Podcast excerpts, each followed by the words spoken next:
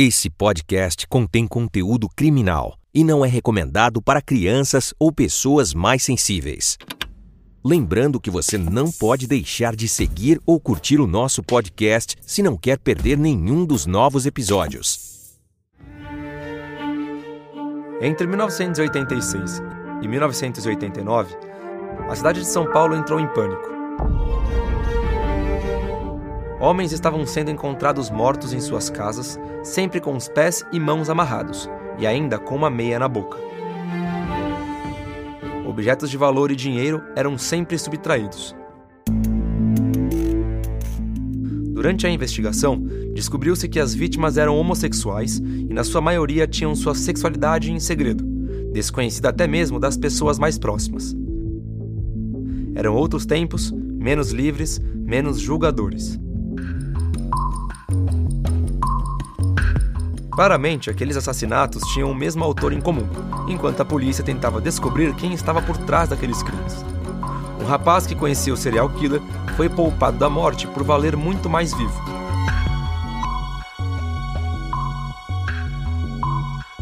Durante semanas, o jovem era extorquido financeiramente pelo criminoso para que sua condição sexual não viesse a público.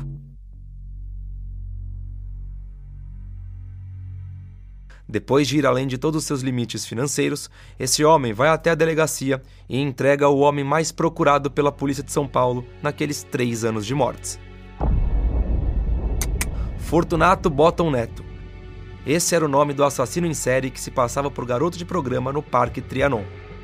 Um dos mais icônicos da capital de São Paulo, ocupando um grande espaço na Avenida Paulista, a mais famosa da cidade. Ao vender prazer em troca de dinheiro, Fortunato enganava suas vítimas, que o levavam para suas casas sem saberem que aquela seria a última vez que entrariam vivos pelas portas de suas residências. Quando interpelado pela polícia, Fortunato contou sem qualquer vergonha sobre seu prazer em tirar a vida de uma pessoa. Matar é como tomar sorvete. Quando acaba o primeiro, dá vontade de tomar mais e a coisa não para nunca.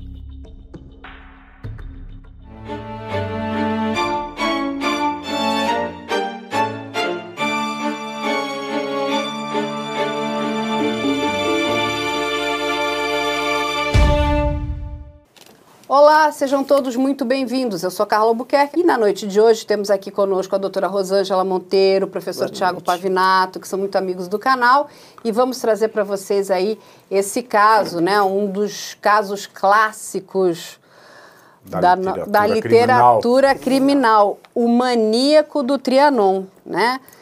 O maníaco do Trianon foi o Fortunato Bottom Neto, né? Ele infelizmente, né, vitimou aí vários homens gays entre 1986 e 1989. Mas eu vou deixar a doutora contar para a gente melhor essa história. Que caso é esse, doutora? É, esse é um caso interessante, como você bem pontuou, é um clássico né, da nossa, uh, desse, desse nosso universo da criminologia brasileira. É, a ocasião, eu já era perita criminal, eu acompanhei o caso, né, peritos, eu não me lembro exatamente qual perito, que chegou a atender um dos casos, uma das vítimas né, do, do Fortunato, e havia toda aquela procura em se descobrir, é, porque foi aos poucos, né, contanto que a gente tem ainda a palavra maníaco. Ninguém falava serial killer na época. Né, a coisa estava se estruturando, apesar de ser já 86 87 a 89, mas ainda aqui, pelo menos, né, nós não tínhamos muito claro o que era um serial killer, o que significava um psicopata serial killer. Então, de pronto, assim, a gente tem o maníaco. Vocês vejam também que o maníaco do parque é outro termo também que pegou forte aqui, né, na nossa cultura brasileira. Tem o maníaco da cantareira. Maníaco da cantareira. É, todos esses casos em que o indivíduo, ele, especialmente, ele tinha um interesse sexual, né? O maníaco é, é bem caracterizado com isso: crimes sexuais e várias vítimas. Né? Mas nada mais é do que um serial killer. Né? Então ele está muito bem definido. Nós temos aqui um, um psiquiatra que definiu muito bem a psicopatia e, infelizmente, né, o interesse dele era em homossexuais. Foi uma época em que havia ainda preconceito né, contra uh, os homossexuais, mais ainda né, do, que, do que existe agora, e especialmente foi a época em que estava se descobrindo o que era a AIDS. Então foi um componente a mais nisso que acabou inclusive atrapalhando as investigações, né? Porque é, de início eu vivi isso, né? A AIDS era era uma doença ligada à homossexualidade. Tá? Então, as vítimas, nós tivemos inúmeros casos de suicídio. Quando descobriu, então, a primeira coisa, e usava até um termo, eu vou até utilizar aqui, chamava-se praga gay, que tudo estava relacionado ao homossexualismo. Então, as vítimas se desesperavam, porque quando recebiam um diagnóstico não havia perspectiva de tratamento. Então, nós tivemos muitos suicídios né, de homossexuais que estavam com, com o diagnóstico, né? E esse caso em especial, né, chegou até a atrapalhar as investigações porque famílias não queriam que isso estivesse ligado ao nome da família, as vítimas né, é, do caso desse, desse maníaco eram todas pessoas de nível socioeconômico bom, cultural, então era de um segmento da sociedade privilegiado. Então as famílias ficavam muito preocupadas com essa exposição. Né? Então, isso dificultou a informação, inclusive, para a polícia conseguir as investigações, é, continuar né, com as investigações no caminho certo. A doutora aqui, professor, levanta um ponto muito importante, né, que é o do preconceito. O preconceito Exato. atrapalhou muito as investigações. E quando você tem essa investigação que fica comprometida nesse primeiro momento, porque as pessoas não queriam se associar com, né, com alguma coisa que tivesse ligada a esse universo né, do mundo homossexual, elas não passavam informação. Exato, correto? Perfeito. Na história da homossexualidade em São Paulo, nós temos teses fantásticas né, sobre esse período dos anos 70 e 80. E mais especificamente do que em São Paulo, ali na região do Trianon, Sim. que é um parque que hoje está tomado por sem teto na entrada e na saída, mas ele é um parque com gradil. Não tinha na época. Aquela época, esse parque que fica em frente ao Museu é, de Arte de São Paulo, ao MASP, e ao fundo ele tem o Colégio Dante Alighieri. Sim. Naquela época não havia gradil né, no Parque Trianon. Então, os clientes de mais alto poder aquisitivo, eles passeavam de carro né, escolhiam ali o seu garoto de programa e levavam para suas garçoners né, ou para suas casas próprias. E os de menor poder aquisitivo faziam o programa ali dentro ali do dentro. parque. Deixa eu só fazer uma parte aqui para o professor, para as pessoas entenderem, né, quem não é de São Paulo. O Parque Trianon, ele tem um pedaço de reserva de Mata Atlântica. Então, Exato. ele é um parque muito fechado. A gente vai colocar aqui as imagens do parque para as pessoas entenderem, mas é um parque muito bonito, né, que precisa ser preservado porque é uma coisa única. Mas tem essa questão, porque está fechado, favorecia... Exato. Então, aí a prostituição, antes dos aplicativos, ela se transferiu para o redor do Colégio Dante Alighieri. Mas antes não, ela era toda ao redor do Parque Trianon. Então, os de maior poder aquisitivo, carros de menor poder aquisitivo atendiam dentro ali da mata Sim. do Parque Trianon. E ali há um índice de, de violência, de roubo e até mesmo de morte dentro da mata do Trianon, que geralmente não era investigado pela polícia, porque a gente há que lembrar, né, um preconceito múltiplo, não só pelo fato da sexualidade, mas pela época nós estávamos saindo de um regime militar. Então, num regime militar, com a, aquele espectro conservador de família, é claro que a sexualidade fora do parâmetro familiar estabelecido, homem, mulher e filhos, era deixado de escanteio. Então, esses crimes cometidos dentro da mata do Parque Trianon raramente vinham à tona, até porque e isso é lei até hoje no Brasil, existe desde 1941 o chamado é, a contravenção penal, tem gente que fala que é o crime da vadiagem. Exato. Né? A lei da vadiagem. A lei de contravenções penais, lembrando que o crime é aquilo mais sério. A contravenção penal é quase um crime mas não tem tanta reprovação social. Então, o artigo 59 dessa lei de contravenções penais, que é da mesma época do Código Penal, no artigo 59 ela diz que aquele que for pego em ociosidade, são três requisitos. Em ociosidade, tendo capacidade para trabalhar e sem comprovar a renda para subsistir, pode ser recolhido por vadiagem. As prostitutas mulheres, muitas delas, tinham como comprovar a renda. Então elas saíam desse terceiro requisito.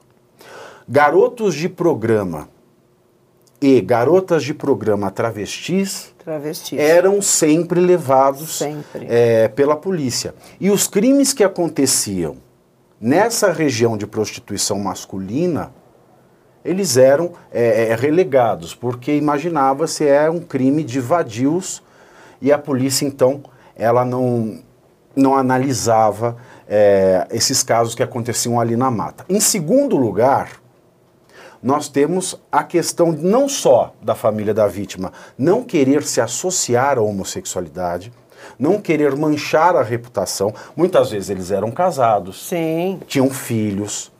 Tinha ou uma mesmo, vida dupla, né? Ou mesmo que não tivessem dupla, a vida dupla. Um pai, uma mãe, os familiares não queriam ver o, o sobrenome da família no jornal associado a um crime como esse. Então, muitas famílias já abafavam a investigação. Também a sociedade exercia uma pressão para que isso não fosse investigado.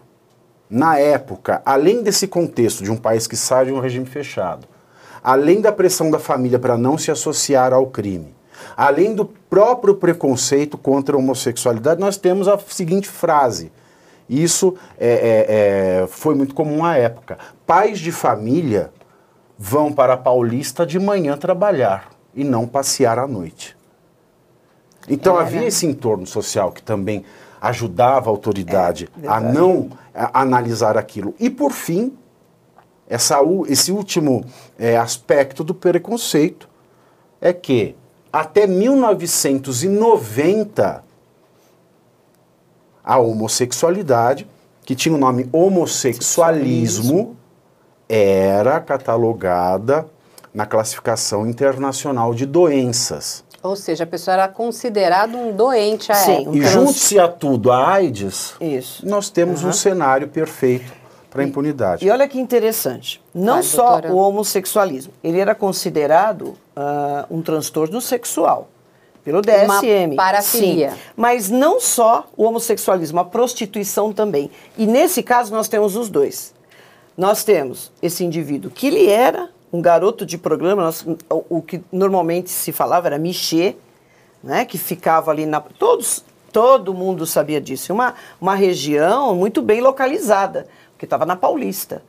Né? Então, todos, todas as pessoas conheciam, nós que éramos, que éramos da polícia, da perícia, nós conhecíamos isso, que depois até houve uma, uma mudança, esse pessoal acabou indo para o Ibirapuera, nós atendemos muitos casos ali.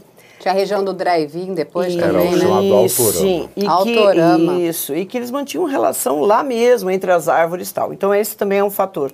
Agora, especialmente aí do maníaco do Trianon, que é o Fortunato, Bottom Neto, né? Ele, ele era um garoto de programa. Né? E, ou ele ia né?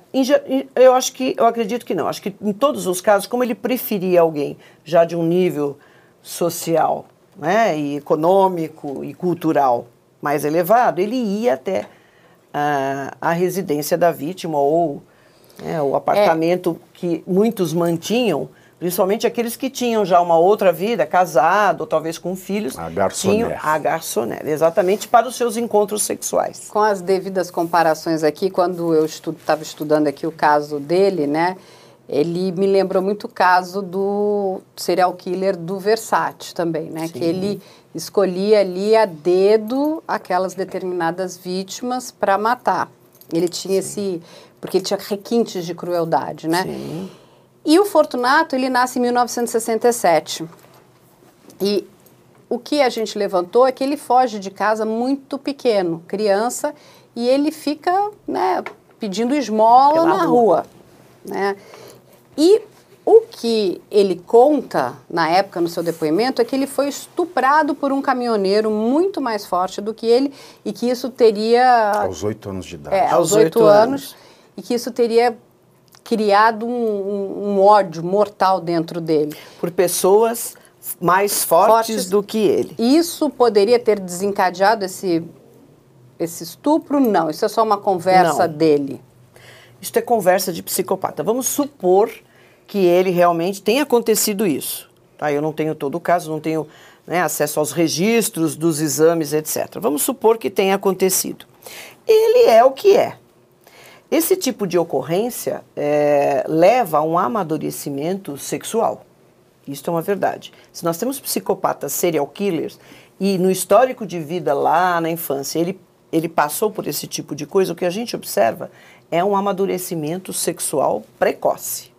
Uhum. Tá? Mas uhum. não que isso tenha desencadeado alguma coisa, ou então ele se tornou psicopata em função disso, não. Tá? Não é isso. E ele tem todas as características muito claras da personalidade psicopática e ele é um serial killer do tipo assassino sexual sádico, porque ele é extremamente violento, sádico, isso está presente. Né? Na, na assinatura mata, dele, na né? Assina, e ele mata por desejo. A gente vê na, a, o que as pessoas comentavam na época, o que a polícia comentou, ah, é que ele matava por dinheiro. Não, ele matava por desejo. Tá? Contanto que nós vamos ver aí que como que ele foi pego é uma situação bem diferente. Ele não matou esse indivíduo, ele estava o quê? Extorquindo mediante chantagem. Então, quando o interesse era econômico mesmo, não necessariamente ele poderia matar. É, ele queria pegar ali, né, é, dinheiro, exato, dinheiro, porque dinheiro. ele também precisava de dinheiro claro. para sobreviver, né? Era assim, unir o útil. com 15 anos. É, e unir o útil ao agradável. Ele não matou todos com quem ele se relacionou. Ele era garoto de programa, ele saía com muita gente, com muitos homens e não matou todos eles. Nós até acreditamos que ele tenha matado mais do que as 13, os 13 crimes que ele né, é, confessou, assumiu. Ele assumiu 13. Provavelmente ele deve ter matado mais gente. Mas não necessariamente para roubar. O intuito ali não era. Ele matava e aquela tortura, o que ele fazia com a vítima, isso faz parte da assinatura dele como, como psicopata serial killer. E aí, a gente tem aqui, o Beto entrevistou o Dr. Guido Palomba, que conta um pouco do contato que ele teve com o Fortunato. Uhum. O monstro do Trianon, eu me lembro que quando eu examinei, eu examinei, eu fiz o laudo dele, o laudo dele é nosso. E eu examinei duas vezes. O caso do monstro do Trianon foi interessante, porque uma eu tive que chamar ele a segunda vez. E, e, aplicar aquilo que eu aprendi na velha guarda do hospital de Juquiri, no manicômio judiciário, que diz assim: lobo não come lobo. Lobo não come lobo. Porque na primeira vez ele foi, vamos chamar assim, folgado. Então na segunda vez eu falei: é, pedi para reforçar a guarda e chamar. E que eu queria conversar com ele direito. Então eu fui neste dia uh, marcado para examinar o monstro do Trianon, conheci o processo e tal. E quando ele veio, ele veio, ele veio com a guarda, não é? E sentou na cadeira, desbocado, e hum, eu dei uh, bom dia, né, ele desbocado, e aí, qualquer coisa assim, eu não me lembro detalhes, que já faz tempo. Mas eu comecei a fazer pergunta e ele não respondia. Falei, mas escuta, mas por que, que você matou? Comecei a fazer pergunta, ele não respondia, ele contava só aquilo que ele queria. E ele continuou falando o que ele queria, falando que matava mesmo, que ele ia matar o, o juiz, que ia matar o promotor, etc. E assim ele foi indo, foi indo, foi indo. E eu perguntei, mas escuta, eu estou te fazendo pergunta. Falou, não, não, aqui quem pergunta sou eu. Eu achei aquilo estranho. Aí eu parei, pedi para a guarda para tirar e levar embora. E não concluí esse exame. E aquilo não me saía da cabeça. Como é que. Uma das. Talvez a primeira vez, ou a única vez, que eu não tive um, um, um bom relacionamento com quem eu examino e com um comportamento desse que teve que interromper o exame etc. Eu falei, agora eu vou me lembrar daquilo que uma ocasião eu aprendi no hospital de Juquiri, que, que foi com o famoso Passos Mão de Ferro. falei, professor, uh, professor mão de ferro, professor mão de ferro, como você não tinha medo dos doentes mentais? Essa foi minha pergunta para ele. Aí ele olha para mim fixo, bate no meu ombro e fala assim: Olha aqui, meu jovem, lobo não come lobo. Eu achei aquilo tão lindo, lobo não come lobo. Agora voltando para o nosso monstro do Trianon, eu falei, peraí, lobo não come lobo. Eu vou para cima. E ele vai, ele vai, vai, vai submeter ao, ao nosso exame. Pois bem, pedi um novo, uma nova entrevista. E aí, no mesmo local, gabinete do juiz, só que eu cheguei antes e arrumei a sala do jeito que eu queria. Uh, pedi para a guarda ficar na porta, queria conversar com ele. Aí ele entra, eu estou em pé, ele entra e, e vai pegando, ele, ele afasta a cadeira com o pé, vai sentando, mascando chiclete. Eu me lembro bem disso, mascando chiclete. Ele entra, afasta e senta. Eu, eu aí virei aquele bicho que o Passos Mão de Ferro falou: levante imediatamente. Eu não mandei sentar, levanta. Ele olhou com certo receio: levanta. Aí ele pegou, levantou, vai para trás e para de ruminar na minha frente. Ele olhou assim, meio, meio sem saber direito, mas eu não sei se ele engoliu ou se era chiclete ou não, mas parou. Aí eu calmamente, claro que com todos os instintos aguçadíssimos. Eu sentei, peguei o processo, comecei a ler. Pede licença e senta. Dá licença. Pegou e sentou. Aí nós começamos a conversar. Porque, claro que ele estava condenado, ele estava sendo acusado de um crime, mas não era um, não era um que ele tinha praticado. Mas tem que saber falar. Então, conversando com ele como, como devia conversar, e falei, olha, eu acabei de examinar o, o, acabei de examinar essa semana, examinei o Pedrinho. O Pedrinho tem 80, mais de 80 dele. Você é, você é pichulé, você só tem um? Não, não, não sei. Aí, isto é importante, que quando você provoca o ego, ainda que seja pelo pior, eles, não, não. E aí ele me contou e depois, eu, naturalmente, eu fui transmitir para a polícia isso. Ele, ele contou que tinha outros delitos, inclusive no norte. Que ele tinha passado pelo norte, então ele conta. Ele teve 13 delitos. Ele estava sendo investigado por outros, aí ligaram, ele assumiu, mas a vaidade dele fez com que ele contasse. Mas aí eu chego para, para, para, para ele, para o monstro do Trianon, e já, aí já estávamos com, com bom papo, ele respondeu direitinho, ele sentiu que. Ele sentiu que. Porque eles não são, não, não são bobos. Né? Eles, eles, eles se adequam. Aí eu uh, falei para ele me escrever uma carta sobre os motivos que ele uh, tinha feito esses delitos e principalmente esse que ele estava sendo julgado no momento. E eu tenho essa carta. Essa carta é uma pérola. É uma das cartas lindas.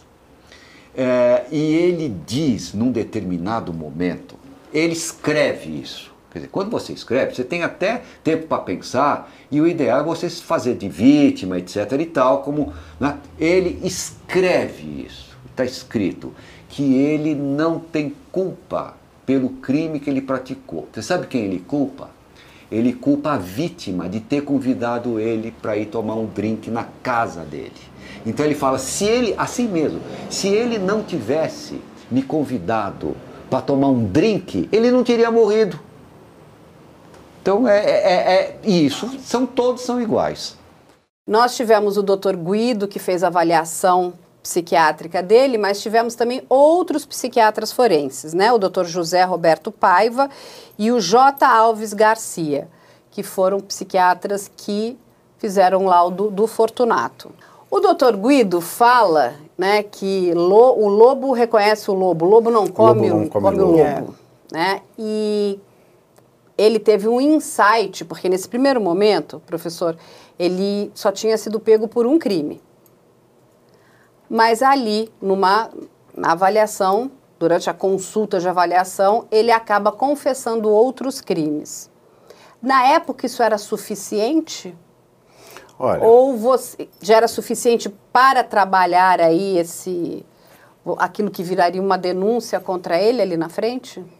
Claro, porque se ele descreve a vítima, se ele descreve o método, e se nós temos um caso não resolvido de uma vítima que morreu por determinados métodos na mesma época, é claro que isso liga a confissão aos fatos.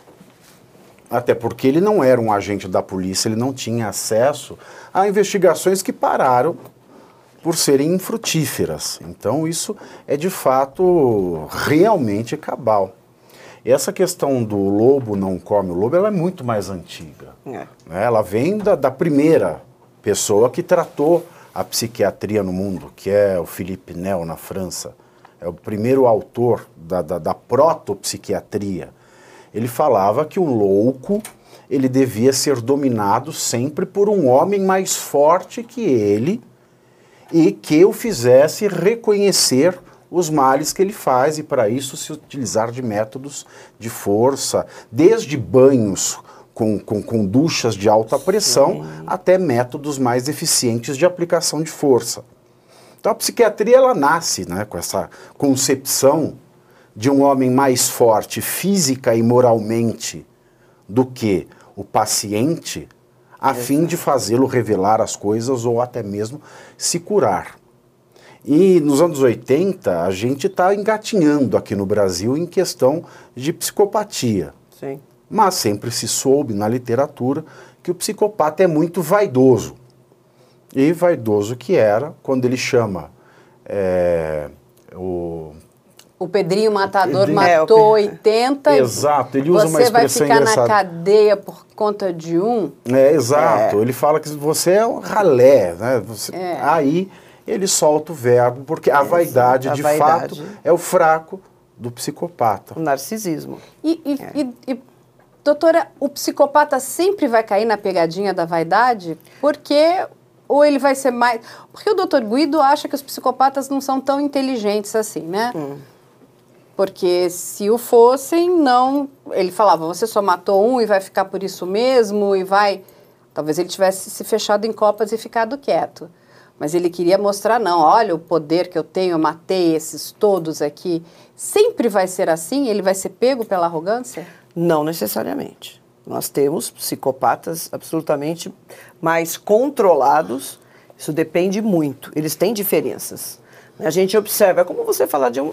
Não é um transtorno, hoje já não é mais considerado um transtorno mental, a psicopatia, mas uma das características fortes do psicopata é esse narcisismo, ele acha realmente que ele é o melhor, eu costumo falar, né, que ele é onipresente, onisciente, onipotente, lindo e o último, mais inteligente, o último, a última bolacha do pacote. E muitos deles, isso é recorrente, eles acabam sendo pegos, né, pela vaidade, por esse excesso de confiança que ele tem. Porque ele começa e a coisa vai indo bem. Ele cria uma máscara social excelente e vai enganando todo mundo, e aí ele continua. Em especial esses serial killers, tá? É, mas não é assim, ah, não, todos caem pelo, pelo narcisismo. Caem, eles podem cair pela frustração, porque como ele se acha muito bom, quando algo não dá certo, ele perde o controle. Então, se ele tem uma máscara social maravilhosa, ele está tudo ok ali com ele, ele tem controle, de repente a coisa não funciona como ele quer, ele se frustra e a máscara social dele cai. Então, muitos já foram identificados através disso. Tá? Agora, o doutor Guido, eu acho importante essa avaliação que ele fez, porque nós tivemos uma avaliação realmente pífia de um, de um homem como esse, de outros dois profissionais, falando que o problema dele é por ele estar preso. Mas é claro, né? É claro que ele ia ficar mais ansioso ou mais né, dentro da cadeia, porque ele queria estar solto. Então, que o ideal é que ele fosse solto. Então, o doutor Guido veio num momento ideal, que falou, não, não, como é que você vai soltar um assassino desse? Uhum. Se, se esse indivíduo sair aqui do, da casa de custódia, nós teremos aí mais uma série de vítimas mortas com requintes de, de crueldade. Né? Agora, o doutor eh, José Roberto Paiva, ele já fez uma avaliação mais direta mesmo do que ele é. Ele é um indivíduo frio, calculista, narcisista, não tem qualquer tipo de empatia, de escrúpulos, né? é, não sente culpa, não sente medo, e ele está dentro daquele perfil redondinho do serial killer, do tipo assassino, sexual sádico, psicopata. Esse não poderia sair da prisão ou não, e também não da casa de custódia. E aí tem um, um, um dado que é muito importante, a gente vai contar aqui para vocês, que aí esse caso vai parar na mão de três grandes delegados. Eu acho que são é, que é aquela é a sorte do caso, porque a gente está falando de uma época com muito preconceito. Sim. E nós tivemos ali cuidando do caso o doutor Itagiba Franco, que é uma lenda da polícia de São Paulo, o doutor Valdomiro Bueno Filho, que era o titular do DHPP na época, e o doutor Marcos Desgualdo, que é outra lenda da polícia de São Paulo. Eles pegam esse caso Sim. E eu acho que aí que é a, vamos dizer, que aí a gente realmente vai ter o desfecho do que vai acontecer, Sim. que eles vão conseguir começar a ligar, né, todas essas vítimas a esse homem e principalmente, né, a, eu sei que o professor sempre fala que não, depois que você matou uma pessoa não, há, não tem mais justiça, mas é a justiça que se pode fazer a essa altura. Exato. Porque foram muitos homens, né? Ele matou ali um médico psiquiatra, que foi o doutor Antônio Carlos Giaco, né, de é. 32 anos. Sim. Ele matou o dramaturgo, o Manuel Iraldo Paiva, que era conhecido como Maneco, não é o mesmo Maneco do Manuel Carlos das novelas da TV Sim. Globo. Mas matou José Liberato, o Antônio Carlos, que eu já falei aqui, do, do Giacomo, o Antônio José Laposta, o Alaide Josefa Pinheiro, o Arnaldo Vieira Neves e o Luiz Antônio Correia. Esses que ele conseguiu estar realmente linkado, né? Sim. Ele diz que foram outros homens, mas aí a polícia não conseguiu linkar com outros casos de assassinato de homens gays à época, né? Só esses casos aqui que a gente levantou, que são muitos. Sim. E o que me chocou é o nível de crueldade, crueldade. dele, assim, o nível de bizarrice, né? Sim. Porque ele, ele, ele machucava, Sim. ele batia, ele furava, Sim. ele enforcava, ele embebedava as vítimas. Sim. Diz que até uma das vítimas chegou com quase 10% né, de álcool no organismo já quase entrando em coma, né? Quase em coma Sim. alcoólico. Então, Sim. assim, ele era uma pessoa. Ah, eu vou te fazer uma pergunta. Isso tudo já era planejado ou era uma coisa que ele chegava e dependia ali do momento? Porque ele é muito ousado. Sim. É, são dois aspectos aí. Nós temos o racional, né, que é o modus operandi. Qual é o modus operandi dele? Ele está no local que ele está acostumado realmente, né? Que é lá uh, se oferecendo, né, como garoto de, de programa ali no, no Trianon ou próximo da, da Paulista. É, qual é o modus operandi? Dessa forma, ele tinha acesso a, por quem ele tinha interesse. Primeiro, homossexual, tá? porque ele era homossexual.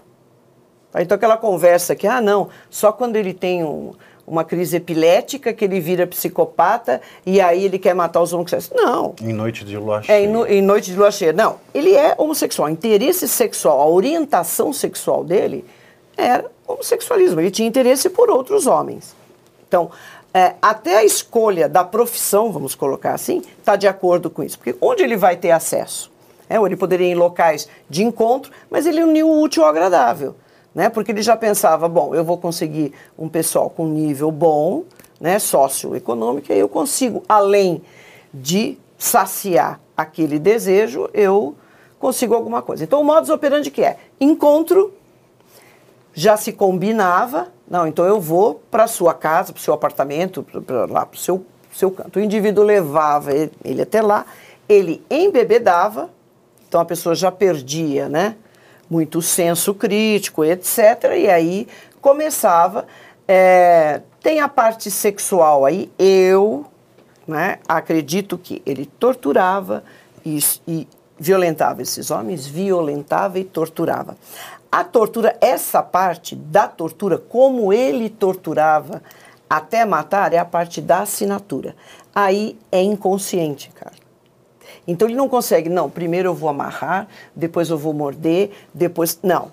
Isso, o que leva ele a fazer isso é o inconsciente. Essa é a assinatura dele. E ele era um indivíduo extremamente cruel. Sádico. O sadismo é a característica dele. Nós podemos ter serial killer que não seja sádico? Se for psicopata, não. Tá? E principalmente porque ele é um serial killer é, que mata por desejo. O desejo. Ele era um homem bonito à sim, época. Sim, sim, chamava atenção, claro. Então ele usava isso. Né? E, é, isso era a favor dele, no tipo de profissão que ele resolveu, o tipo de, de, de situação que ele resolveu criar para ele. Como que eu vou ter contato com os outros homens? Eu tenho que ser, tenho que ter, eu vou aproveitar essa minha boa aparência. Então o que ele realizava ali, naquele momento, os, os tipos de tortura que ele submetia, né? Aquilo fazia tudo parte do prazer que ele estava sentindo. Então, o prazer nem era no ato sexual em si, era nas torturas que ele submetia a vítima né? e no poder que ele tinha sobre elas. Ele tem uma frase que é muito chocante. Ele diz hum. o seguinte: matar é como tomar sorvete. Quando acaba o primeiro, dá vontade de tomar mais. E a coisa não para nunca. Essa é a frase dele, professor. Exato. É. Mas vou fazer uma pergunta aqui para o professor, que é, o professor também é um grande estudioso, ele gosta muito, né, da, dessa, da literatura psiquiátrica, psiquiátrica e, do, e do, do mundo, né, do bafon, né, a gente conversa muito sobre isso. Eu vou fazer uma pergunta o aqui. Bafon é ótimo, né? Bafon Essa expressão é dos anos 80. Então, do Bafon, olha aí, eu trouxe, trouxe a expressão dos anos 80. Vou te fazer uma pergunta. A gente sabe que na época as prostitutas, elas tinham ali uma rede de apoio entre elas. Elas se conheciam. Então, Tete, essa aqui, essa aqui é a minha, a minha região, ninguém, né?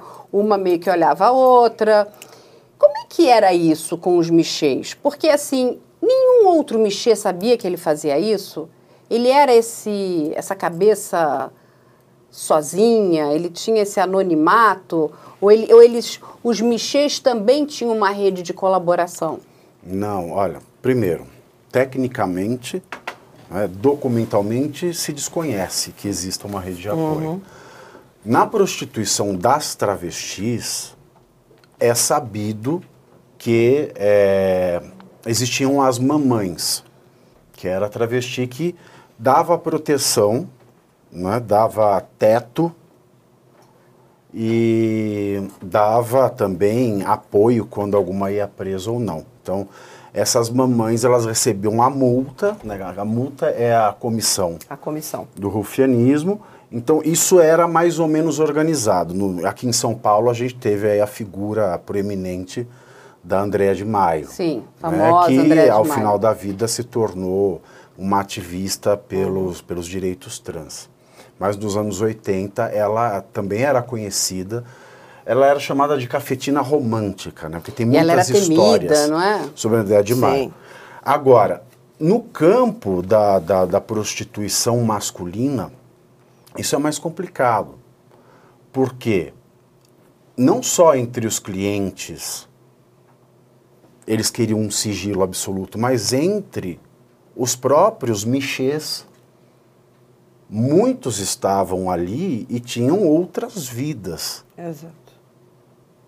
Então não se tem notícia, e eu acho pouco provável, de que eles tivessem alguma rede, como tinham as prostitutas, como as mamães ofereciam as travestis, entre eles, até porque, como eu falei, por conta do artigo 59 da Lei de Contravenções Penais, um homem se prostituindo dificilmente, com a melhor rede de apoio que tivesse, conseguiria se safar da polícia. Então, quanto menos se conhecessem, mais sigilo eles teriam para eles próprios, para os próprios clientes e menos eles saberiam contar, mais ele, menos eles saberiam denunciar com relação a essa contravenção que era a, que ainda é a vadiagem e que era muito utilizada pelas autoridades contra o prostituto masculino. É, porque o que, que acontece? É, é estranho, né? Porque como ele frequentava esse lugar que era o Trianon,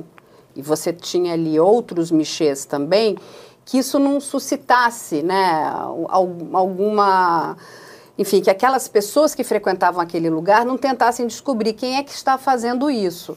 Porque a polícia e a imprensa podia não estar ligando ainda esses crimes, mas aquelas pessoas que frequentavam ali, porque, por exemplo, Hoje ele pegou o Fortunato. É, exatamente. Mas ele pode ter Eu pego o, o, Paulo Sim. um outro dia. Ele falou, pô, mas aquele foi meu cliente. O, que, o cara que morreu foi meu cliente. É. E morreu com esse requinte de sadismo. Exato. Sim. Fulano, fulano no- sempre passeava aqui. A Isso. última vez foi ele quem entrou no E carro aí o dele. indivíduo E, foi é- morto. e exatamente, aí tem essa coisa do submundo, onde a informação corre muito rápido, né? Claro. É que nem aquela coisa da, da Deep Web, né? Você tem uma coisinha aqui em cima, mas aqui embaixo está correndo Exato, e um está compreendo. falando com o outro.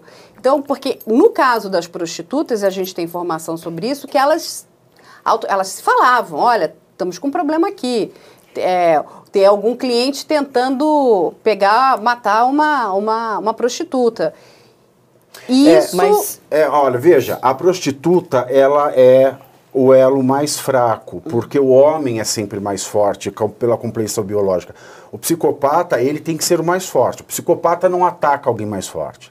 Então a prostituta, ela acusa alguém que está a perseguindo e está ameaçando a sua integridade física. No caso do garoto de programa, ele escolhe a vítima. Então ele é o elo mais forte. Então quem comete o crime geralmente é o garoto de programa contra o cliente. Da prostituta é o inverso. E na questão do garoto de programa, mesmo alguém sabendo, olha, era o meu cliente, a última vez que ele passou aqui foi o fulano que entrou naquele carro e depois sai no jornal que ele morreu, se eu ligar para a delegacia dizendo que eu vi, quem vai preso sou eu. Então, agora um detalhe deste mundo policial. É interessante que com as mulheres a gente de repente tem uma figura, pode ser até o cafetão ou a cafetina. Né? Você pode até se reportar e fazer isso. Com os homens, com aqueles que se prostituem, a gente não vê muito isso. Você não vê uma figura, né? Que pode ser até muito negativa, como tem muito cafetão, que a gente sabe todas essas histórias de cafetões e cafetinas. É, mas a polícia, ela consegue esse tipo de informação. Tá? Pode não ser o indivíduo até não ter coragem para falar, olha, aconteceu isso, mas que eles sabem sim. Inclusive, a é, investigação foi por aí. Porque a perícia, a perícia a- desculpa, a perícia não. A polícia chegou até ao nome dele, através dessa rede que é formada pelos outros que estão ali. Sim. Eles se resguardam mais. Por quê? Porque tem muito michê que fala: não, eu faço isso para ganhar dinheiro, eu não sou homossexual. Não, isso aqui é um trabalho. Então eles tinham mais esse cuidado de afastar, porque eles tinham uma outra vida, ou porque não. Muitos são casados, é, ou, ou têm um relacionamento, ou então não querem que isso chegue até a mãe e o pai, então eles escondem. E é muito como eu ouvi muito isso: não, não, eu não sou homossexual. Eu faço programa com, com os homens, mas eu não sou homossexual. Eu sou homem, entendeu? Eu sou é, só é, para trabalho. Porque eles É. pagam. É interessante. E Se, se você escuta. É, é tão com engraçado. é, eu faço, eu faço é, isso com homens, mas eu sou homem, como Eu se sou- um homossexual então, não fosse homem. Não fosse né? homem. Ele é homem, lógico mas que ele é homem. Muitos falam assim, mas eu sou o ativo. Ele quer dizer o seguinte: eu gosto Ok. de mulher também, é, É. isso. Mas aí tem uma série que eu vou indicar aqui para as pessoas, que eu acho que o professor viu, não sei se a doutora viu, que chama Deduz. Deduz. É uma série muito boa. Muito boa. Que conta a história ali da, da, da 42, né? Que é uma região ali na Times Square nos Estados Unidos, mas que compreende ali a, entre a oitava, a nona, a décima em diante avenidas. E aonde acontecia algo muito parecido com o que a gente está falando aqui do, do Parque do Trianon. Na série, que também está lá, você tinha a questão das prostitutas, você Sim. tinha ali o cafetão, aquela coisa toda. Você tinha a polícia que estava infiltrada lá nos Estados Unidos, Nova tinha inclusive a máfia. Mas também você tinha a área dos homossexuais. E tinha, não sei se vocês lembram, tem um, uma, um local onde eles iam. E é onde eles iam pegar os seus clientes. clientes. E o que, que acontece? Só que toda a informação do que acontecia, ou se é, ou algum crime, ou algum problema, chegava na sauna. Lembra disso? Sim. Que tinha, que era até o cara do bar que vai para essa Uhum, sauna. é muito sauna. interessante. Por isso que eu pergunto se tinha. Porque de- deve Tem. haver alguma Sim, coisa, talvez existe. não no, no- fique no submundo e que não tenha vindo para a superfície. Porque é chocante. O, o Michel fala, não, mas eu saí com esse cara tem três dias, ele aparece morto no jornal, porque eram mortes chocantes. Sim, e esses clientes, eles sempre estavam ali, orbitando naquela região. Entendeu? Então eles conheciam vários ali. E ele, é interessante que o serial killer, gente, ele não mata todo mundo com quem ele sai. Então ele é um cara que está presente lá e sai com todo mundo. E outros podem falar, olha, ele é interessante também. Ele é um cara tal que topa, sei lá, qualquer outro tipo de situação. Então existe essa troca. E ele está no meio, não que todos ali sejam serial killers ou psicopatas, não. Mas ele ali no meio, ele passa desapercebido, despercebido, desapercebido. Ele passa ali no meio, é, ele é um indivíduo até que outros podem indicar. Ah, você está afim desse tipo de coisa, tal. Ele, é, ele é o cara mais ali dentro daquela normalidade, né, dentro daquela, daquele jogo. Estava ali o cara perfeitamente adaptado, adequado. Não é o cara que chama atenção. E ele já justamente. se prostitui há cerca de sete Sim, anos. há muito tempo, desde Nossa, jovem, há muito, muito tempo. jovem. Né? E a gente tem um, um, uma, uma figura muito interessante da época que se chama, quem não conhece, o Goulart de Andrade, né? Lembram do Goulart de Andrade? Ele fazia o Comando da Madrugada. Vem comigo. Foi o jornalista que mais caminhou no submundo, Sim. né? É assim, eu, eu era completamente aficionada. Ele, o Comando da Madrugada passava às sextas-feiras, eu não queria sair Sim. porque eu tinha que assistir o Comando da Madrugada, porque ele ia a lugares que ninguém ia. E a gente tem um pedacinho aqui de uma entrevista dele com contando uma parte do requinte de crueldade do Fortunato. Matava os homossexuais, os homossexuais. lá no Parque Trianão matou esse, que foi a primeira vítima. Ele matou um médico? Você soube as circunstâncias que ele matou esse médico? Soube. Ele maniatou, botou uma meia na boca. Não. Espetou. Não, ele botou, ele botou um funil. Esse médico? Não sei se é esse médico. Ele botou um funil, fez ele beber um litro de vodka. Foi.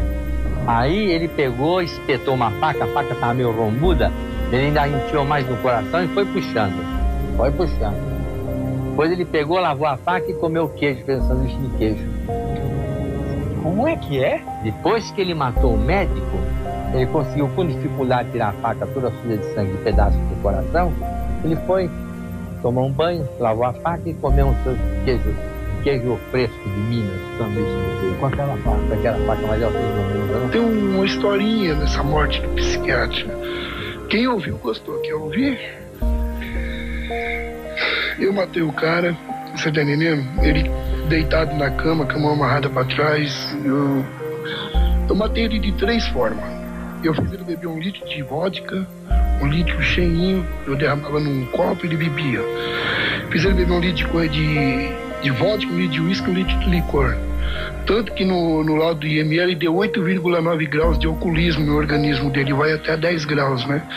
O, o, delegado falou que se ele não morresse das duas, dos outros, das duas outras formas, ele ia morrer por causa do álcool no organismo que não ia aguentar. Depois eu estrangulei ele, você tá entendendo? Depois ainda dei mais, mais quatro facadas. Tanto que no dia do júri, quem tava lá deu risada. Porque o juiz falou que eu dei três facadas no cara. Eu falei que é mentira e que eu provava que era mentira. Ele falou, como que o senhor prova? Eu falei, eu provo, doutor, que eu dei quatro, não foi três. Aí ele ficou me olhando, né? Eu expliquei para ele. Você não vai ficar impressionada? Eu dei a facada em cima do coração dele, tá? Aí quando a faca entrou, a faca entortou. Eu tirei a faca. Nessa altura já tinha dado uma no abdômen, né? Aí eu desentortei a ponta da faca, assim, tinha entortado um pouquinho, limpei com o lençol ali pra mim ver onde tava o buraco. Peguei com a lâmina, encostei a faca e bati. Em cima e foi até o cabo e eu tirei ainda de mais um no pescoço dele. Aí peguei o pulso dele pra ver se ele tava morto. Falei, o cara já tá morto há mil anos. Você tá entendendo? Aí disse ele deitado na cama, eu cobri ele, você tá entendendo? Fui no banheiro, tomei banho, sabe como é que é? Ele tinha um creme lá, eu quis inventar de passar no rosto e tá? tal. Aí fui pra cozinha, você tá entendendo? Abri a geladeira porque me deu fome. Não a morte, mas por causa que não que eu cheguei no apartamento dele de madrugada e a gente cheirou, né? Aí eu dormi um pouquinho, nessa aquele susto que eu levei, aquele baque que eu levei, depois eu tomei um banho e me deu fome. Aí eu abri a geladeira e tinha um queijo, esse tipo de queijo fresco, né? Aí eu meio apavorado eu procurei a faca e não achava, né? E a faca que eu tinha matado ele estava embaixo do travesseiro. Eu fui lá, peguei a faca, pus na torneira, lavei a faca, lavei bem lavado, lógico. Aí comparti o queijo com aquela faca, pus, depois eu tava com a calça de jeans, né? Pus a faca no bolso, fui embora. Entendeu? Com essa mesma faca eu fiz tudo isso. Dizer pra você que isso eu acho normal, você não vai acreditar, né? Mas você não é obrigado a acreditar. Você já matou alguém? Mata que você vai ver se, se é normal ou não.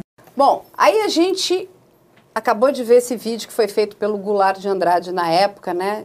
E, e você vê o, a cara desse cidadão contando o crime que ele cometeu. Ele está em êxtase. Sim. Aí eu vou devolver para vocês dois, para os meus queridos especialistas aqui da noite. O que, que é isso? É. É, analisando tudo o que ele fala, né? claro que está muito evidente, não precisa nem ser um especialista, mas o prazer que ele tem. Né? Acho que nós estávamos comentando até aqui, né? acho que ele estava até com uma ereção ali, porque o de... ele é um indivíduo que mata por desejo e o que dá, o que estimula o tesão é justamente essas ações todas sádicas né? E é muito comum esse indivíduo o que ele faz. Enquanto ele tortura, né? enquanto ele pratica tudo isso, ele está violentando a vítima. Enquanto ele violenta, ele faz. É um, um círculo, uma retroalimentação, né? o tempo todo. É, e só para esclarecer, ele nem foge do daquele serial killer que a gente tem, né? aquele bem definido, né? Criminologicamente, porque ele mata asfixiando. Claro que com todas essas torturas o indivíduo já está quase praticamente. E, e tem um outro detalhe: muito provavelmente ele era necrófilo. Ah, então aí fazia parte do pacote, porque enquanto aquele corpo está lá, ele estupra com vida, ele estupra enquanto está matando e ele estupra depois da morte. Porque aí ocorre o relaxamento, etc., que a gente já comentou. Então também tem mais uma faceta. Gente, não precisa nem ser um especialista, né, doutor? Para ver ali o prazer com que ele fala isso. Né? Agora, professor, ele fez do tribunal um espetáculo, né? Sim. Dizendo, vocês estão contando meu crime aí todo errado. Está hum, falando que eu dei três, e foi vaidade. quatro. E a, a vaidade, vaidade, né? A vaidade. Arrogância. É, o psicopata, a doutora Rosângela já falou, mas eu gosto de resumir. Para o psicopata, ele é a única vida que importa na face da Terra. Para mim, resumidamente, psicopata é isso. Ele é a única vida que importa na face da Terra. O desejo dele é o único que deve ser satisfeito na face da Terra. Tudo que existe na face da Terra está à disposição para satisfação do seu desejo. É aí que vem a vaidade. Né? Ele pode não ser pego, mas ele é vaidoso. Então, toda essa questão né, dele ter sido desafiado, sido de, de, de chamado de, de, pichuleco pelo, pelo doutor Guido, Guido, né? Revelou a, como assim? Agora, um grande assassino. Agora, professor, ele teve hum. redução de pena. Apesar dessa, dessa amontoado de crimes, ele teve uma pena reduzida. É, ele foi mandado para uma uma casa de manicômio, né, é. judiciário, né? Esse, esse, era o termo corrente na época mesmo. Por conta da psicopatia, embora a psicopatia não seja uma doença mental, embora a psicopatia seja incurável, seja intratável, nos anos 80 existia ainda é uma confusão, principalmente dos profissionais da justiça, né, em conseguir ter essa clareza que os profissionais da área de saúde têm Exato. em diferenciar uma coisa da outra. Então, psico, psicopata doente, vai para lá. E tem uma outra questão também. Né? Ele era homossexual. Sim. E homossexual era uma doença na classificação internacional de doenças. A Associação Americana de Psiquiatria, que faz e atualiza o DSM, que é o Manual Estatístico das Doenças Mentais, ela está mais adiantada do que a Organização Mundial de Saúde. Em 86, se eu não me engano, a OMS já passou, a, já tirou a questão da homossexualidade é, desse espectro de transtorno. Mas a OMS só retirou isso em 1990. Então, em 1989, quando ele é preso, ele é um doente porque ele é homossexual. Ele é um doente para os profissionais da justiça porque ele é um psicopata. Que a literatura ainda era mu muito pouca Exato. e a autoridade judiciária não tem a mesma clareza, como eu disse. E também porque ele tinha AIDS. Ninguém sabia o que era AIDS em 89. Exato. Sim, era uma doença que começa para chegar e estigma, para é. apavorar a população mundial, inclusive. Exato. Então, por essas três razões, ele foi jogado. Outro detalhe, um ele se hospital. prostituía. Que também. Exatamente, havia ele me se esquecido. Obrigado, doutora. Porque a prostituição, por incrível que pareça, fazia parte no DSM de transtorno sexual. Porque eu vivi isso. Na época que eu estava na faculdade, estava lá. Elencado, falando, poxa, como é que pode? E era considerado, inclusive a prostituição. Então, tinha outro fator, né, que é relegado também né, uma parcela não considerada da população, que são aqueles que se prostituem. Então, estava o pacote completo. né. De uma certa maneira, até que ele foi encaminhado para um local que eu acho que Agora, seria tem, o tem ideal. uma frase dele durante o julgamento dele, que também é uma característica de um psicopata. Um psicopata, ele não tem culpa, né? No sentido, Não, e ele acha que ele não, não fez nada de errado. A Exato. culpa é do outro, inclusive. Exato. Que ele diz o seguinte: a culpa é desses homens que me procuraram. Se eles não tivessem me procurado, não estariam mortos. É, esse aspecto que, nossa, ele matava porque ele tinha ódio de, de homossexuais. Ele tem até uma frase dele, né? Que isso aí deveria. Sai, eu, eu vou sair e vou matar porque esses não merecem viver. Viver. Isso aí é conversa dele. É conversa de psicopata tentando dar um- uma outra conotação. Entendeu? Que ele ali é um justiceiro, alguma coisa assim. Não, porque ele era efetivamente homossexual. Era a orientação sexual dele. Com um é ele transtorno tinha- parafílico, né? Porque ele ah, gostava então, de tortura. Não era só sádico, homossexual. necrofilia, né? Sádico ao extremo, que está ligado, né, à, à parte sexual. Então, É, como eram, são crimes né, que estavam ali muito próximos, o do Pedrinho Matador, né, na época, e o do Maníaco do Trianon, e o, o Pedrinho Matador tem uma característica que também é muito interessante, porque ele só matava, na cabeça dele, sim, criminosos. Criminosos. Ou pessoas que tivessem feito algum Alguma ato coisa. criminoso. Ele não ia para cima de uma pessoa que não tinha cometido crime algum. Então, Certo. ele matou o pai porque o pai matou a mãe, aí ele vai procurando pessoas. Esse era o, o, o caminho dele. o caminho dele. O maníaco do Trianon, o Fortunato, por sua vez, também tenta usar esse mesmo artifício, que ele também chega a dizer em uma das reportagens que ele só ma- que ele matava aqueles homens porque ele estava fazendo uma limpeza, Ah. tirando os gays da, vamos dizer, né, do convívio social, Do né, convívio, que não mereciam, era uma praga, né? Ele se Exatamente, relaciona ele- como praga. Porque ele também não quer aceitar que ele é um homem gay. Não, isso é conversa dele. Não ele aceitar, sabe, eu ou- aceitar. Não, ele, ele procura, ele não matou todos os homens com os quais ele se relacionou. Exato. Senão você imagina uma vida de sete, seis, não sei Sete quanto anos tempo, de anos, prostituição. com quantos homens ele não se relacionou. E ele é pego justamente enquanto ele extorquia, né, chantageava um garoto com o qual ele se relacionava. Porque esse estudante passava lá.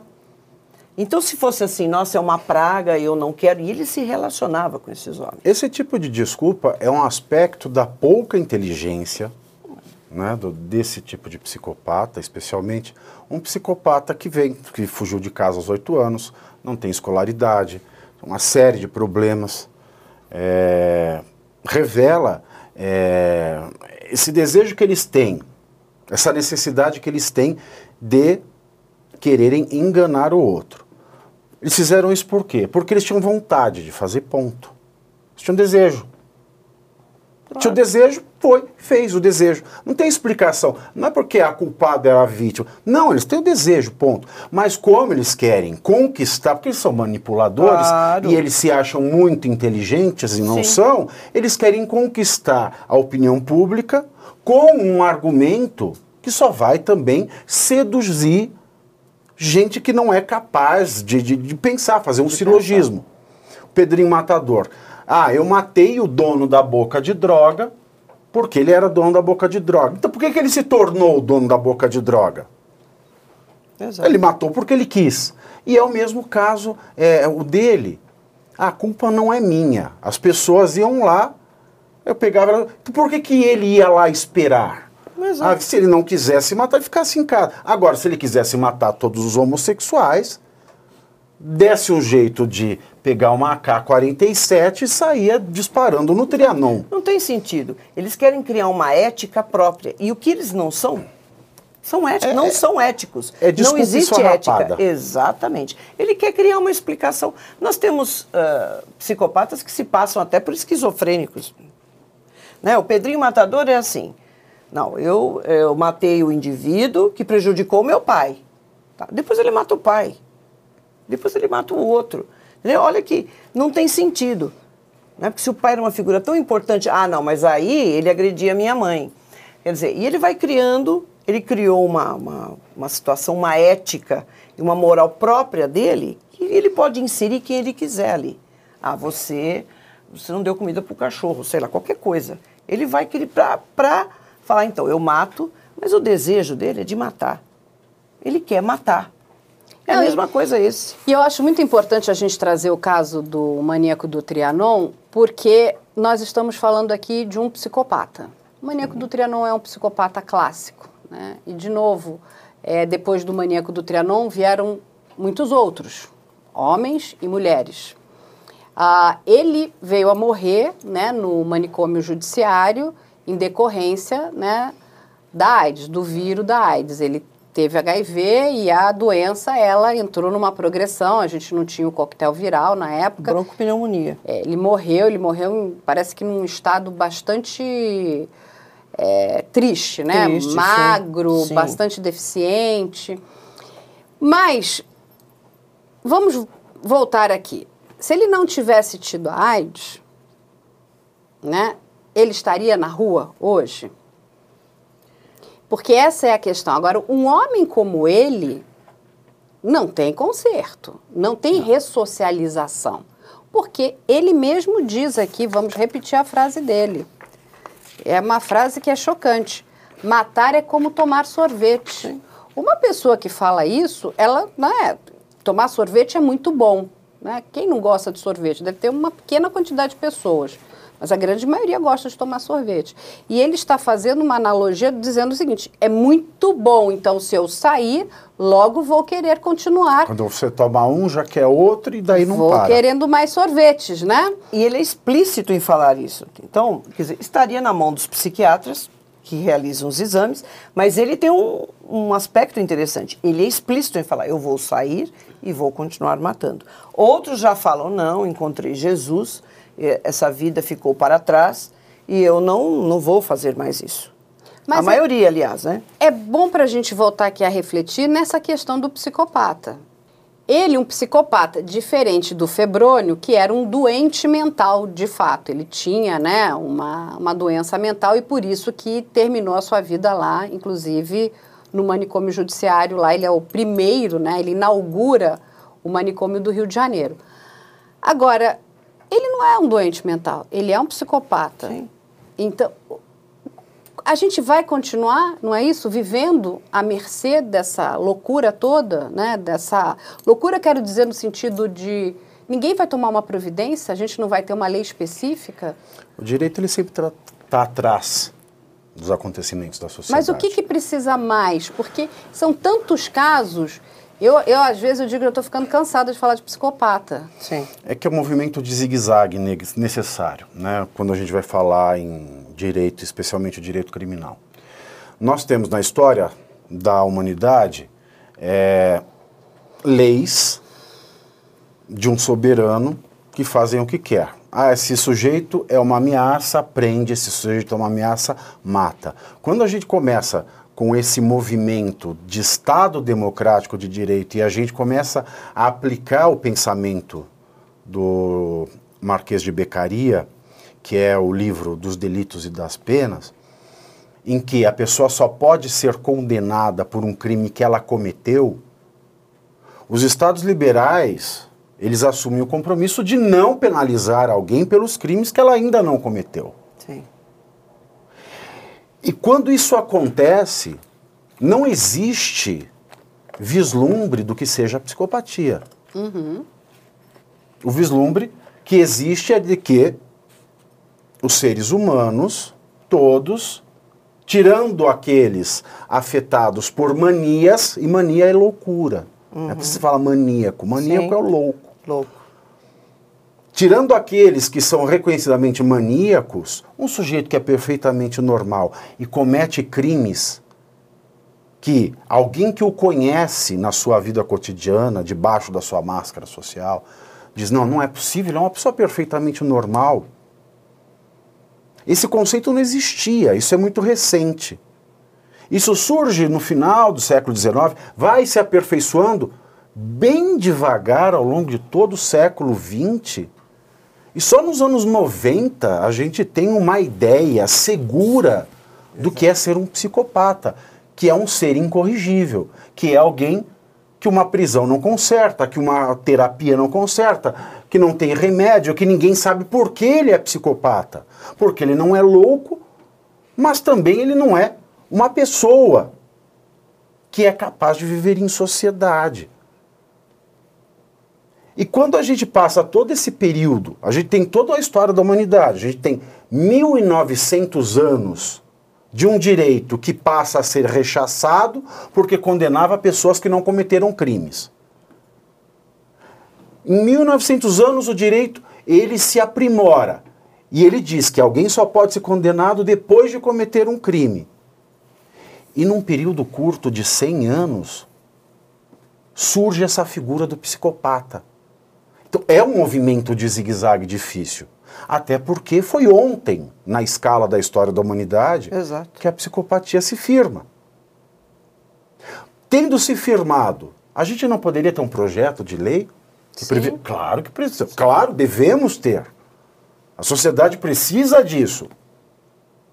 Mas a questão é: quem é que vai levar isso adiante de maneira a convencer organizações internacionais de direitos humanos, militâncias arvoradas em Ministério Público, militâncias arvoradas no Judiciário, militâncias arvoradas no Legislativo, militâncias arvoradas no Executivo, gente que não está disposta a parar para pensar o conceito de personalidade. Exato. Porque o psicopata é um sujeito que tem antipersonalidade. E a antipersonalidade é um conceito que não é discutido em lugar nenhum do mundo, do mundo dos estados democráticos de direito.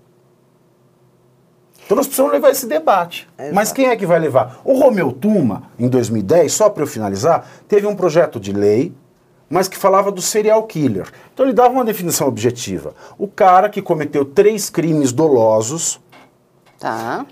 três crimes dolosos com uma assinatura, seja essa assinatura a identidade de método ou o perfil da vítima, que avaliado avaliado por dois psiquiatras, dois psicólogos e um perito criminal, ele é considerado um serial killer.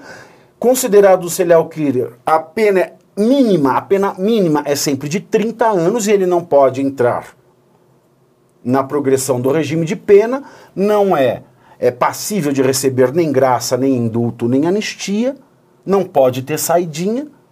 Esse foi o projeto do Romeu Tuma de 2010. E o que aconteceu? Foi arquivado Foi sem arquivado. ser discutido. Sem ser discutido. Isso é um absurdo, não Mas é? esse projeto, mesmo assim, ele não atende o psicopata. Não, não atende, Porque o sim. psicopata não é necessariamente um serial, serial killer, killer. Mas já ajudaria muito. Não, mas esse é um bom é um bom... Já é um bom começo, para a gente começo, discutir. Porque a gente né? estaria tirando um projeto, pelo menos os claro. serial killers ali da nossa frente, não é? E pelo que você está me contando, o que ele está propondo, eu acho que é aquilo que a sociedade quer. Esse é o maior problema, né? A- as pessoas que criam as leis não escutam a sociedade. E principalmente na, na questão quando interfere a, a questão da segurança, né? Porque, gente, é um pânico. É um pânico. São muitos casos. Eu entendo, ah, naquela época a gente não tinha literatura, estava aprendendo, estava começando, não sei o quê. 2010 já hoje tinha. mas Mas olha 2010 só, já. 2010 a mas gente já vamos tinha. aqui, nós estamos em 2022. Sim. A gente tem mais informação do que gostaríamos de ter, né? em sentido até de termos casos, informações ali reais.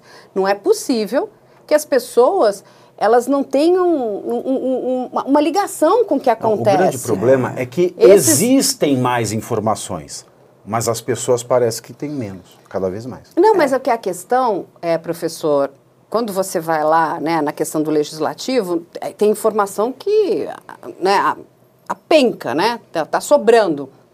São vários casos. Você pode ilustrar esse projeto de lei, né, com, Nossa, com- uma centena Centenas de casos. eu acho que se a gente não chegar em milhar de casos, né? Se for né, pegar todos Sim, os fazer estados um levantamento histórico. do nosso país vai- e tudo mais, Sim. a gente acha que a gente chega aí, né, num milhar. Acho que mais do que numa centena. E aí o que que acontece? O que que eles estão esperando? Não é? Bom, nós Porque voltamos a discutir a terra plana, cara. não é, não, mas aí de novo, aí a gente também tem um programa aqui para deixar nossa indignação e Sim. vai ficar aqui a minha indignação também. Perfeito. Eu entendo o, o, o- eu acho que você tem que ter lá os grupos de direitos humanos e tudo isso para que tudo corra dentro da mais perfeita ordem, Ordem, dentro da legalidade, tudo tá tudo certo. Mas a gente não pode deixar a sociedade de novo. É porque ele veio a falecer, mas se ele estivesse vivo, é que nem o vampiro de Niterói. Exato. Ele quer sair. O maníaco do parque quer sair. sair. O Champinha quer, sair. O Tiago de Goiânia. Quer, Quer sair. sair. A Suzane quer sair. A gente quer essas pessoas de volta aqui conosco? Essas pessoas têm condição de conviver em sociedade? Ou elas vão praticar crimes novamente? Agora, tem um complicador, claro, porque nem todo serial killer é psicopata e nem todo psicopata mata. Então, são questões que precisa ter um, um corpo né, de profissionais. Mas a gente está ah, falando, vários- doutora, é, desses não, que matam. desses que matam.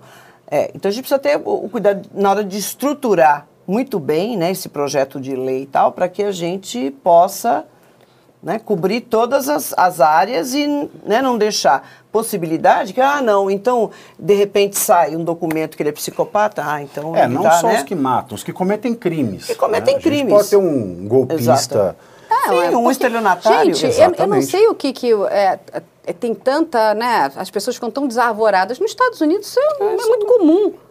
Um psicopata vai ficar encarcerado pro resto da vida. Ou executado, né? Porque é, dependendo do tem- estado que ele vai, São a, executados. a promotoria vai pedir a pena capital. Sim. E aí, dependendo do, Mas do lá crime. não só psicopata, né? É, dependendo, do dependendo do estado crime. se tem. é, e os psicopatas lá, eles é, são oferecidos né, ao estudo acadêmico. É por isso que nós entendemos tanto de psicopatas hoje. Claro. Porque o sistema prisional dos Estados Unidos Sim, permite a pesquisa. É, É, ainda tem isso, né? Esse- Aqui o Especial nosso unidade. sistema prisional não É, permite, permite. nem a prisão. então. É, então, fica aqui. A gente hoje falou sobre, né, o maníaco do Trianon, um caso clássico aqui do nosso país, da região de São Paulo. Ele cometeu aí um crime bárbaro contra vários homens. Infelizmente, essas pessoas caíram na- nas mãos desse psicopata, né? E é um psicopata ali cruel, é ruim. Ele era, assim, por sorte não está mais entre nós, está no além aí.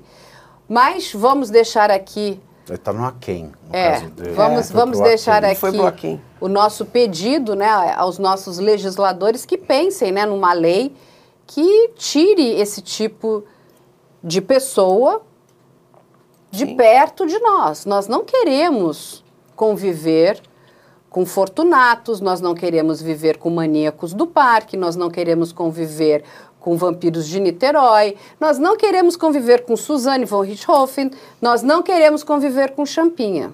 A sociedade não merece essas pessoas. Essas pessoas são incorrigíveis. E o que a doutora falou, eles não têm nenhum apreço, nenhum apego, né, por nós, porque só existe eles, né? Então, Exato. vamos ver o que, que vem aí pela frente. Mas aqui a gente continua fazendo o programa e mostrando o psicopata. Quem sabe alguma hora, não é? E nos... Algum legislador tem Exato. o bom senso que teve o Tuma na época. Infelizmente, o projeto não foi para frente, não foi nem discutido.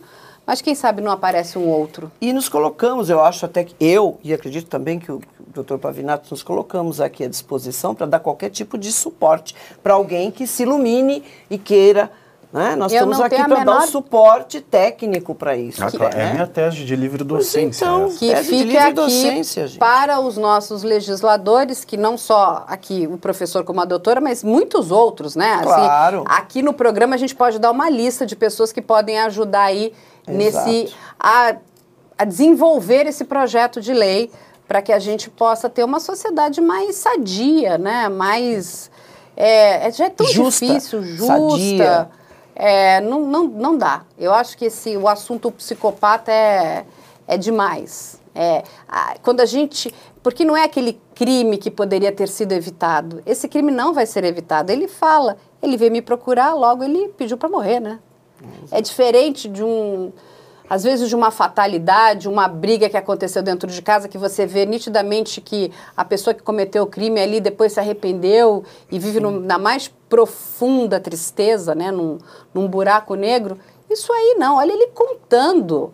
Olha como é que ele depois ainda cortou, com a mesma faca que ele matou, ele cortou com queijo e foi comer. Hum, que pessoa horrorosa. Bom, gente. Então, Mas sabe o que é o mais engraçado? Fale. O sobrenome dele é Bottom. Em inglês, bottom é o termo para se referir ao gay passivo. Ah, olha, olha só. Que engraçado. Bom, gente, é isso. E até a próxima semana com mais um novo caso. Será que vai ser de um outro psicopata? Um beijo para vocês.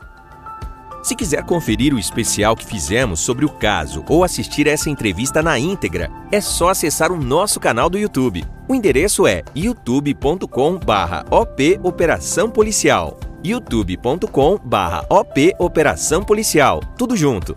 E agora você também pode dar estrelas para o podcast se estiver ouvindo o nosso conteúdo pelo Spotify. Se você achar que a gente vale cinco estrelas, pontue a gente, por favor, é importante. Esse podcast é produzido pela Media Land.